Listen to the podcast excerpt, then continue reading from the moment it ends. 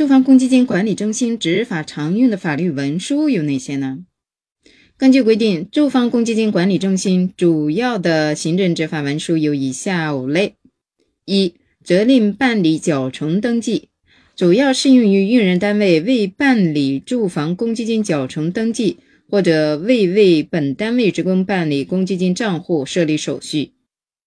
二、责令限期缴纳通知书，主要适用于用人单位未为职工缴存公积金，或者是存在。漏缴、少缴、逾期缴存公积金的情形。三、履行行政决定催告书，主要适用于用人单位不理睬住房公积金管理中心的决定，住房公积金管理中心再次催告的情形。四、行政处罚决定书，主要适用于单位不办理住房公积金缴存登记，或者不为本单位职工办理住房公积金账户设立手续的。由住房公积金管理中心责令限期办理，逾期不办理的，处一万元以上五万元以下的罚款。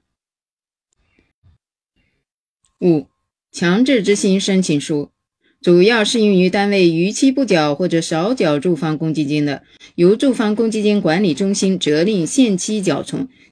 逾期仍不缴存的，可以申请人民法院强制执行。这样听起来好像住房公积金管理中心的权力也不大呀，听着好像有点被动啊。